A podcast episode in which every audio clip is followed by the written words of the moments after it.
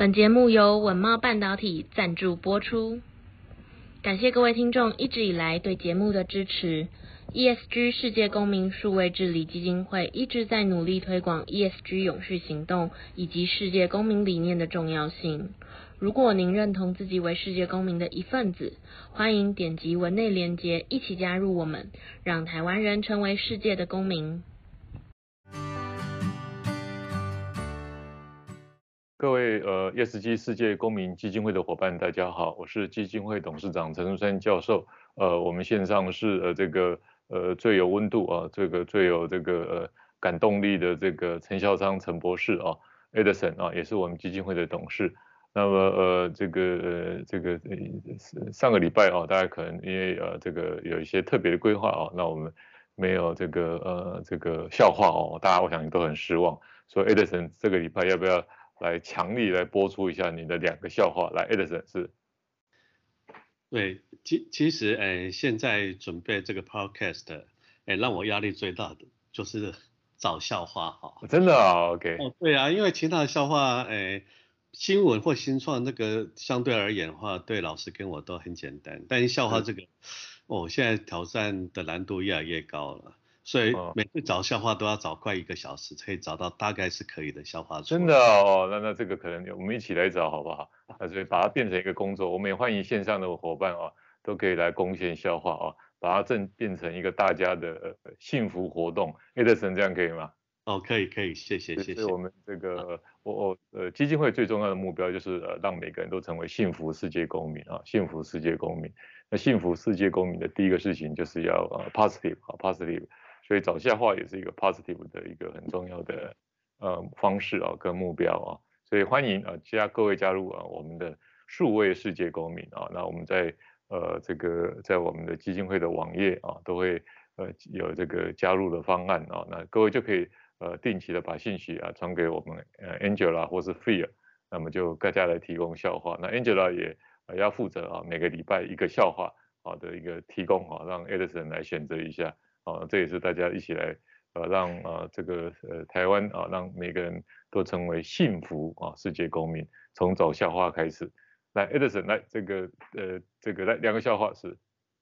好，哎，第一个笑话的话，就门哈，老师你知道什么门最有钱？那个门叫 door，D O O 啊，那个 door，什么门是最有钱的吗？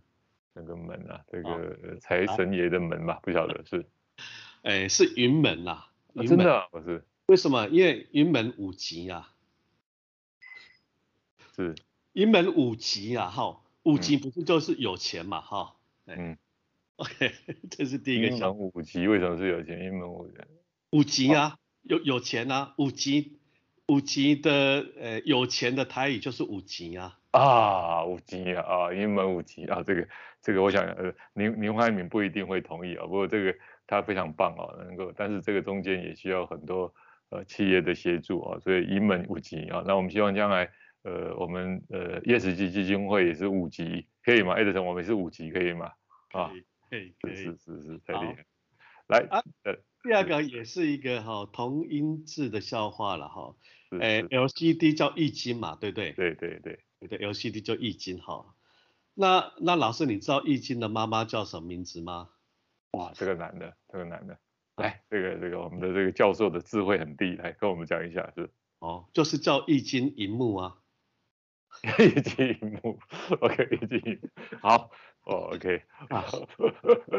这个呃，Edison 果然要找一个多小时哦，这个笑话的难难度都很高，不过也有呃这个意义跟价值哈。我想这个呃呃，第一个就是做这个 ESG 世界公民还是要五 G 啊，当然呃有心这更重要的还是要五 G。第二个啊，我们其实都要感念我们的母亲，那我们要成为下一代呃我们的子孙啊的好好母亲、好祖先哈，那我们就要呃在 ESG 永续啊都要投入啊，这个让自己成为一个幸福世界公民。幸福世界公民第一个非常重要的事情就是呃分享，那第二个当然呃如果我们有任何的时间资源跟财力都往这个方向走，那我们自己就可以成为幸福世界公民。Edison 同意吗？是，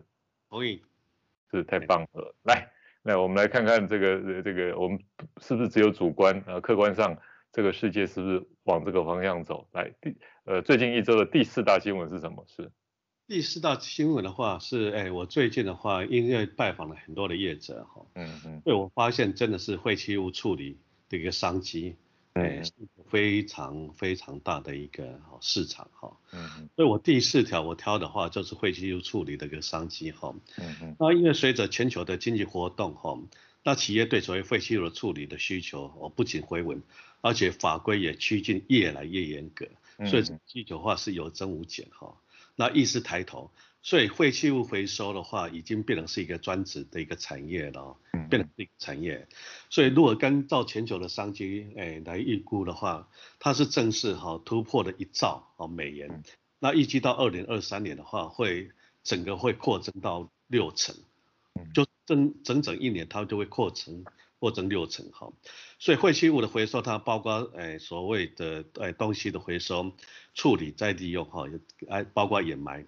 那也需要汰换哈符合法规的新一代的设施。所以无论是从哪个环节哈，科技或 AI 的技术导引之下的话，都能够大量的哈去增加或处理的效率，同时降低营运的成本。预估未来十年内，废弃物处理产业将会有复合成长六点二 percent 的成长哎的速度哈，稳定成长之中。那现在的话，除了废弃物的处理之外的话，那逐渐的话也结合了再生能源投资，那变成是整个基础建设状况不可或缺的一环。哎，老师，非常棒啊！就是呃，一直我们都觉得呃，台湾在永续呃呃这个最重要的 ESG 最重要的议题，其实是呃这个呃循环经济这一块啊，因为台湾是一个大的制造业啊，那、呃、不管是在呃整个制造的呃循环经济。或者是啊，整个消费端的循环经济都是一个很大的一个机会啊。那过去都只是把它当做一个环保工作，它如果能够增增加成为一个产值，那如果循环经济能够降低开发啊，那降低这个呃整个生产的这种啊这个这种呃更多原料的进出哈，我想这个是一个很好。那我们也希望有能够把这个台湾的循环经济啊，成为台湾之光啊，那么输送到呃。呃，现在在发展制造业的新南向，尤其是印度，呃，新南向国家啊，同时我想其他国家也都有可能，所以这个部分是我们啊未来呃本身啊能够 ESG A team，我们基金会也在设立 ESG 的 A team，我们特别希望循环经济啊成为呃我们非常聚焦的。来，第三大新闻是什么？是第三大新闻是，我觉得这个是非常有趣的哈。哎，这样的话，我现在挑的新闻是以有趣哦，嗯，然后。题目不然这个都是不要太重，然后以了解一些新闻为主哈。嗯，那这则新闻的话是星光银行哈，哎，它宣告了哈，成为首家哈 one hundred percent 的据点碳中和的分行啊，是怎么说呢？因为哎，星光银行哈，他觉得就是说，嗯，哎，他已经坚持的达成首家，就是第一家哈，一百 percent 据点的碳中和分行，然后他会持续的响应母公司哦。星光金控的永续金融的一个策略哈，然后迈向二零五零的一个净零排放的一个目标，所以在二零二一年的时候，他陆续做了一些事情，包括在当年的话加加入所谓的赤道原则哈，然后内部也采取了所谓数位化跟减脂的行动，更导入了 ISO 哈一四零六一之一的温室气体盘查管理系统哈，那同一年。哦，星光银行也发行了十亿元的绿色债券，那全数用于支持哈再生能源跟能源科技。然后在今年哈，就在今年哈，星光银行哈接轨国际啊 ISO ISO 的一四零六七哈的碳足迹的一个标准哈，那并进入所谓临柜服务的碳排放的计算跟碳足迹哈。当然他去盘查哈整个金融哈临柜服务的生命周期，然后计算出。在所有的诶服务的生命周期的碳足迹的话，每做一次服务的人次的话，对不对？会产生所谓一点八七公斤，所以他去计算所有的人一年要服务几人次，然后把它结算出来，然后乘以所谓的碳足迹的公斤数，然后透过所谓的台湾风力发电产生的碳权，然后再用它的绿色债券的话，去把这些碳权。哎，把它买进来，那成为了台湾一家在所谓的哎金融服务的哎分行里面的服务场点，哎真正做到所谓的哎绿色交易。哎，老师，哇，非常棒啊！就是说，呃，我觉得真的是呃呃 ESG 可以呃从不同的角度，而且让他都觉得大家有趣在实践哦。那我想这是呃这个未来我们新闻的呃方向哦。那金融业呃每次我跟金融业的董事长、总经理在谈这个他们的 ESG 哦，他们都说啊这个这个我们我们可以做的事情很少。哎，我觉得这个星光这个就是一个很好的例子，很深入的对于呃每一个客户的服务哦，能够产生呃这个。呃，产生这个碳中和哈，那我觉得，哎，这个碳中和不只是实体的产品，那呃，整个服务哦也都可以来达成。好，那我觉得金融业是一个霸占头哦，那么这个呃，他如果能够呃带动啊自己跟别人啊，那就在要求他的客户往这个方向走，我想百分之八十都会随着金融的呃绿色金融还有更高的永续标准，就会创造呃改变哈。来，第二大新闻是什么？是。第二大新闻呢，像台湾的话，它一直在所谓的在制造所谓的绿能，那主要是以所谓的太阳能跟风电为主哈。但是我觉得哈，台湾的话，哎，就是环海哈，它是一个岛屿，所以潮汐这一块的话，确实是可以深入的一点。然后逐渐我们看到哎，国外的一些的技术的一个突破的哈，所以这条新闻是潮汐能成本下降四十 percent。然后英国研究这边的话，它会迈向更大规模发展的一个关键点哈，因为哈潮汐它不止可以发发电哈，然后而且比起所谓的风电跟所谓的呃光电，它是更容易去预测所谓发电的一个条件，因为潮汐是有周期的哈，但以前的话是受限于所谓技术的一些难关，所以多数的政府未将再生能源的发展重点放在潮汐上面哈。然后，但是现在看起来的话，这个速度正在加快哈，然后潮汐的成本是可以快速下降的哈。根据英国的卫报哈，那该研究报告哈，预估的潮汐发电的成本哈，可能在二零三五年之前的话会下降到哦每兆瓦哦每兆瓦的话是七十八英镑哦七十八英镑，那也就是差不两千九百块台币左右哈。然后给比跟新建的比较，在英国先。诶，新建的一些核电厂，它是可以做到的话是九十二点五英镑，超三千四百元，哈，所以是更便宜的哈。所以经过多年的研究的话，诶，在潮汐是逐渐是成熟的哈。然后一个 Orbit Orbital Marine 这家公司在英国在二零二一年的企业也宣布了哈，它会在英国的一个群岛哈附近去装载的涡轮平台哈。顺利的去并网发电，而这个是全世界最大的一个潮汐发电，这个浮动是一个潮汐，好能涡轮的机装置容量是可以达到二 M 瓦，哈，二 M 瓦就两百，哈，两百万瓦，哈，所以每年可以提供哎两千户的英国家庭的用电，所以哎该公司已经得到英国的补助，哈，所以明年它会再增加哎三座的一个涡轮机，哈。所以他预估，他在十一年之内的话，他觉得英国的离岸风电，它供给会从现在四 percent 的英国家庭用电快速成长到三三 percent 的，但同时，它如果可以加上潮汐的话，会有可能突破百分之五十 percent 的。哎，老师，哇，很棒哦，就是呃呃，过去呃十年前我我开始就在观察潮汐哦，尤其在台湾的呃东部海岸哦，那呃过去都是在技术啊成本的问题。那我们看看，呃，这十年真的是，呃，越来越，呃，这个越往这个方向来发展哦。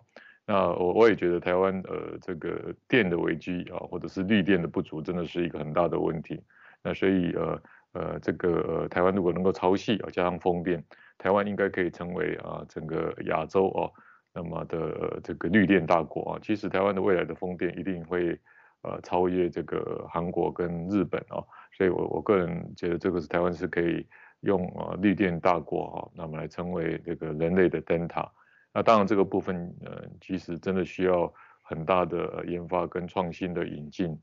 那这个部分台湾明年如果在二零二四年啊开始课征啊这个呃呃这个所谓的这个碳税啊碳关啊这个或是碳费哦，那我觉得应该大幅的投入啊这一方面的研发。那能够把它成为一个台湾的这种啊呃另外一个啊绿能永续的台积电啊准台积电，那这个部分事实上是呃不希望烫台积电，因为电的问题，所以缺缺乏一个很大的 support。我想这个部分呢，我反而是能够造就我们未来能够成为啊这个呃一个更大的这个制造业啊绿能制造业的可能性。来，这个最最重要的新闻是什么？是 Edison。哎，最重要的新闻还是回归到投资哈，这是国发会哈，哎，他公布了哈，在二零二五年哈近零排放的十二个战略之中，那现在的话在净零关键战略计划也即将出炉哈，然后风电跟太阳能哈，你创造将近两兆哦两兆的投资哈，那国发会它针对二零五零净零排放提出的风电和光电、氢能跟前瞻能源、电力系统编出的跟节能开。跟碳捕捉等利用生存，那应用所谓的电动化跟无碳化，就或循环啊资源循环的废弃物回收、自然的碳汇或净零的生活、绿色金融，overall 总共有说十二项的一个关键战诶、关键的一个战略哈，所以他预估现在的话在二零三零年之前预计要投入超九千亿元，然后这十二项的一个关键计划的内容做法跟预算的话。以及二零三零号的呃碳中和的减碳目标哈，将在今年年底的话一一的公布哦。那其中能源重中之重的话，目前规划就是二零二六年哈离岸风电哈新增的一点五 G 瓦哦一点五 G 瓦，然后太阳能光电的话增加了两 G 瓦，所以截至到二零三零年的话，现在在台湾的话目标诶现在容量目标是三十一 G 瓦。跟离岸风电的话是十三点一 G 瓦，所以如果按照这个所谓的成本计算来看的话，如果离岸风电哈每 M 哈就是一百万那个 M 的话，成本是一点八亿，那太阳能光电是零点五亿，所以推算到二零二六年到二零三零年，离岸风电就有望新增的一点三五兆的一个投资。然后太阳能光电的话是五千五百亿元的投资，所以这两个好大的力能创造出来就接近哦，不止接近，是通过哈是超过了两亿元这个整体的一个投资案。哎，就如刚才老师说的哈，风电跟太阳能电，然后如果再加上潮汐的话，再加上起来的话，真的是台湾有可能变成是一个跟英国一样，而台湾变成是亚洲的力能大国。嘿，老师。非常棒啊，就是嗯，这个不要小看台湾啊，台湾真的只要大家有聚焦啊，就像我们的台积电故事一样，就只要大家够聚焦，长期的投入啊，三十年我们都可以做到世界第一啊。那我个人是觉得绿能事实上啊，跟这个是有相当的一个可能啊。那当然呃，就很多人从现在看啊，这个这个台湾很多呃，比如说呃，这个风电本身的基础架构不够啦。哦，那等等这些都是些问题，我觉得这个问题大概都是呃确实要是好好做的，但是呃这个 Edison 呃了解这个，我期待大家都是以终为始来呃来重新设想现在做的事情跟现在改变的可能，所以如果我们能够在呃能够在未来能够啊、在呃这个超过百分之五十以上的绿能，那这个对台湾的呃在全球的定位，我都希望台湾成为世界公民大国。那世界公民大国的一个非常重要，就是在 ESG 的实践，尤其在绿能的实践，呃，所以我们希望这个大梦哦，在我们这个世代哦，能够能够实践啊，所以呃，这个礼拜的这个四个大新闻都是非常正面，但是我们也时时要去检讨呃，什么是真的啊，什么是假的，什么是漂绿的啊，但是我觉得呃，大体啊，这个呃这个这个呃这个道是对的，天地是对的啊，那我们一起来努力。那 Edison 的这个这个这个礼拜的新创事业是什么事？对，诶，这个礼拜的新创这家公司的话，诶，确实是出现了非常的偶然哈。最主要是，诶，因为我上个礼拜因为新东向的一些事宜哈，然后拜访了成大跟台南市政府哈，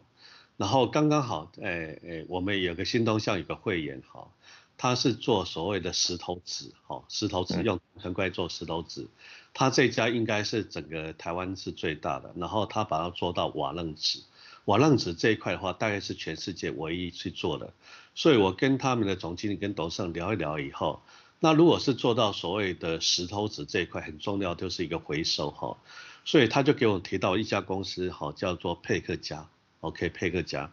然后后来我发现，哎，佩克家这个公司蛮有趣的，我去探索一下，然后就了解的更多。所以这个星期的话，我们就是以佩克家哈当成是一个新创哈，呃，我们来讨来讨论哈。那这家公司的话叫佩克家，那创办人的话是叶德伟先生哈，然后英文的话是 Packaging Plus 啊，Packaging Plus，然后他们公司有个 slogan 哈，哎，非常有趣，它的 slogan 就是每一次的消费哈，都在为我们想要的世界哈投票哈。每一次的消费都在为我们想要的世界投票哈，然后台湾的电商规模应该是全世界第七大的哈，你看这么一个岛屿哈，然后有全世界第七大的一个电商，但落在这个体系的电商体系，却每一年哈造就了台湾将近八千万个哈网购包装箱或包装袋产生的垃圾，那罗堆堆起来的话，高度大概是等于哈数千栋的台北一零一大厦哈。那如果把这些包装的垃圾产生出来的碳排放，大概是十一点三万公吨，那需要去砍伐差不多是一千哦零四万棵的树木，也差不多是诶一千七百二十九座大安森林公园，哦吸收一年才能产生的负担，好的更进化的一个责任哈。所以为了要解决这个问题哈，这个小孩子我为什么讲啊？因为他今年才二十八岁而已。哇哦，哇厉害。哦诚心电商这个啊的一个卖家的创办人就叶德伟就成立了哈 Packaging 哈配客嘉这个公司哈，然后叶德伟先生他应该就是一个天生的一个创业家哈，因为佩克家是他第三次创业哈，其实他在第二次的时候，哎大二的时候就开始创业了哈，因为他非常喜欢去挑战好新的学习，然后去找上市场的痛点，那第一次的时候是哎店家。他想要开的一个业是店家整合的一个 APP，也就是说你要买什么东西的话，得到我这个 APP 上面挑。不过，诶，我们一看的话，这就不是一个好题目了哈。所以他也差差不多开超一年多而已，因为竞争者众，而且资源不足，他就转换跑道了。那第二次的话是属于山西的配件，也就是说从海外进货到台湾后来卖，啊算是电商哈。但是有一次哈，有一个消费者哈给他复评。那什么复评呢？就是说，哎，你卖的东西虽然不错，但是包材用太多，OK？、嗯、那这反正就变成是一个 trigger point，所以于是哈，他就跟团队哈自立哦，自立成立了第三个公司，然后用网购循环包装改变台湾网购生态哈。那经过无数的商业竞赛哈，募资服务跟产品创新，那 Packaging 在二零二零年的六月，哎，发动了群众募资。那整短短的两个月之内的话，也超进了差不多六六千人募资了六百万的赞助，OK，然后开发完第一款的循环包装哈，然后它这个循环包装在二零二零年十月上市哈，那目前不到诶、不到半年哈，它就跟五十家的品牌电商跟四百五十家的包装循环合作，那目前的话它诶、不只是四五百五个，它今年它已经拓展到一千两百个。好，就是诶整个包装归还点哈，然后这些包括是 Seven Eleven 哈，全家便利、家乐福哈、主妇联盟，好，成真咖啡，老师这个就很熟，嗯嗯嗯，然后循环通路品牌还有独立厂商哈，然后现行的话就是归还在台北、新北、桃园、台中跟台南营运哈，然后目前的话，他也预计的到二零二三年哈，他也诶去诶诶树立了哈他三个目标，第一个的话，他想去打造一个台湾。它叫做台湾永续岛，哈，然后跟各大通路，哈，包装袋，哎，跟永续袋推广更多的包装袋跟永续袋，因为拓点要更多的话，所以他这一块，他希望找到更多的企业，哈，来做赞助。那另外一个话就是营运的优化，他觉得如果他的所谓的回收点越多的话，他营运的优化就会好，所以他希望扩展到他的营运的这个回收点可以达到两千个以上。那第三个的话，就是他想做好更好的一个消费者体验。那消费者体验他做得更好的话，也就是说会用他们的服务，用就用到更好。那用得更好的话，那个循环，哎的回收，哎的整个无论是从利润好，无论是从心态化，就可以达到更好。好，所以我很期待这个 packaging 和 plus 哈，这个呃叶小朋友哈，哎他这个发现的话，可以得到哎全。台湾甚至全亚洲或世界的回馈，嘿，老师，哇，好棒哦！就是呃，这个二二十几岁，二十八，是不是？哦，对。哇，真的是太棒了！我我觉得这个真的是呃呃这个呃呃呃年龄不是代表一切啊，年龄反而是更大的动力啊。所以呃这个呃瑞典的小呃呃这个国中生啊，就是呃为地球发声站出来啊。然后嗯，荷兰有一个年轻人二十二十一岁啊，就决定要把太平洋的塑胶把它呃清理干净啊。那，这位呃，这个这样的一个啊，这个 packaging 啊，能够把它变成循环经济，我觉得真的是很棒啊。所以呃，年龄呃二十几岁，这个实际上是最大的爆发力量。不论从啊这个呃这个脸书的 Zuckerberg 或者是微软，他都是二十二十岁出头，二十岁出头。所以我们期待下一代的呃这个呃更多的年轻人能够啊加入我们的这个。啊，呃，更永续之岛哈，那我想，呃，如果更多的年轻人能够成为我们永续之岛，那我们基金会未来有几个事情啊，会期待呃跟大家来合作啊，包括我们可能会进行啊 ESG 的啊近邻的啊创业竞赛啊，那我们也希望能够跟这些伙伴们大家一起啊，能够把各位的解决方案能够带向国际，我们有可能邀请新加坡的伙伴啊一起来成为这样的一个平台。那我们也把呃我们的这样的解决方案啊带到啊美国啊，那 Edison 现在是目前新东向联盟的这个执行长，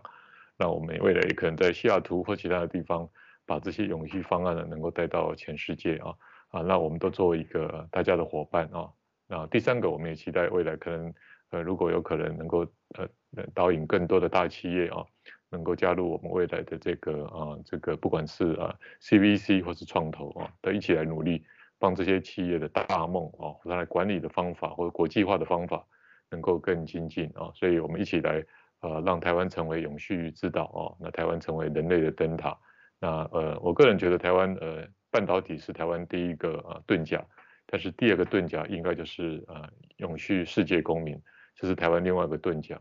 让台湾在世界更发光啊，台湾的未来更安全会更好。今天非常谢谢 Edison，哇，我觉得今天都很棒啊。那么从四个新闻到创业，呃，那两个两两个笑话哦，这个其实这个哇，真的也是非常非常棒。不过可能要这个能够呃这个希望大家都一起来帮忙，那能够欢迎加入我们 ESG 世界公民基金会的网络会员啊，随时提供呃互动的好消息或笑话啊给我们基金会，包括 Angela 跟 Phil。今天非常谢谢啊 Edison 给我们那么啊美好的礼拜一。好的故事，谢谢 Edison。呃，谢谢老师，谢谢各位。